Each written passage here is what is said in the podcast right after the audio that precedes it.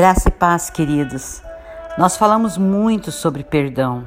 A gente ouve muito sobre perdão e é muito necessário. Mas eu quero ir um pouquinho além e falar com você além do perdão. A palavra do Senhor em Lucas 6, 27 nos ensina como lidar com os nossos inimigos. E algo está faltando quando dizemos que perdoamos aqueles que nos magoaram, que ofenderam, mas nós não vamos além disso. Deixa eu compartilhar com você uma lição que eu aprendi ministrando sobre o perdão. Certa vez eu perguntei ao Senhor, Pai, por que as pessoas elas pedem oração, elas oram para perdoar alguém e no entanto em pouco tempo elas voltam com os mesmos problemas de amargura, com ira, com vingança e pedem ajuda de novo? A primeira coisa que o Senhor me disse foi que esse tipo de pessoa não está fazendo o que ele instrui na sua palavra. Deus ele nos diz em sua palavra para perdoarmos as pessoas. Porém, ele não para aí. Ele vai em frente e nos, nos instrui a abençoá-las. Nesse contexto de Lucas 6, 27, a palavra abençoar significa falar bem de. Assim, um dos nossos problemas é que, embora oremos e tentemos perdoar aqueles que nos ofenderam, nós nos viramos e os amaldiçoamos com a nossa língua, ou relembramos a ofensa milhares de vezes quando falamos sobre ela com outras pessoas. E na primeira oportunidade, nós falamos mal daquela pessoa de novo. Queridos, isso não funciona.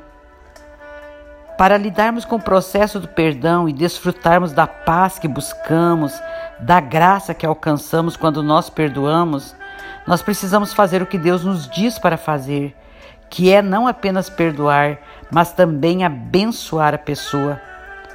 O motivo pelo qual achamos tão difícil orar por aqueles que nos magoam e maltratam é que temos a tendência de achar que estamos pedindo a Deus para abençoá-los. A verdade é que não estamos orando para que eles ganhem mais dinheiro, ou, tenham muitos bens, ou muita saúde. Nós estamos orando para que eles sejam abençoados espiritualmente. O que estamos fazendo é pedindo a Deus que lhes traga verdade, revelação sobre a sua atitude, o seu comportamento, mudanças na sua vida, a fim de que elas estejam dispostas a se arrependerem e a serem libertas dos seus pecados. Olha, não basta simplesmente dizer que perdoamos as pessoas.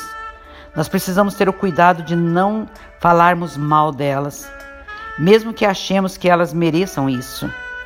Ao invés disso, nós devemos fazer o que Jesus fez e orar por elas, abençoá-las e falar bem delas. Por quê, pastora Luísa? Porque fazendo isso, abençoamos não somente essas pessoas, mas também a nós mesmos. Odiar aqueles que nos feriram é como tomar veneno e esperar que o seu inimigo morra.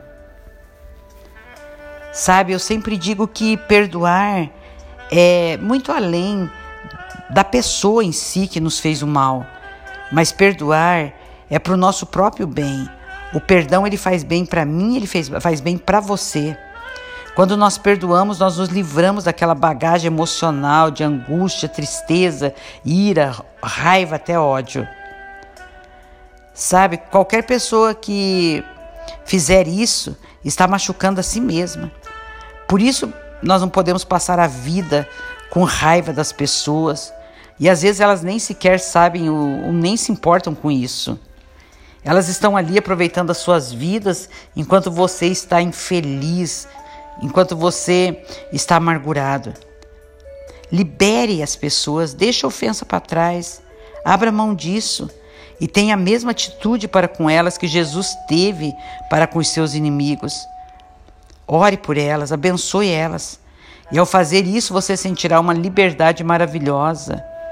E Deus, que é o seu vingador, ele tomará a justiça necessária dentro de toda a situação. Que Deus te abençoe com essa palavra. Sou a pastora Luísa Cherione e esse é o meu podcast.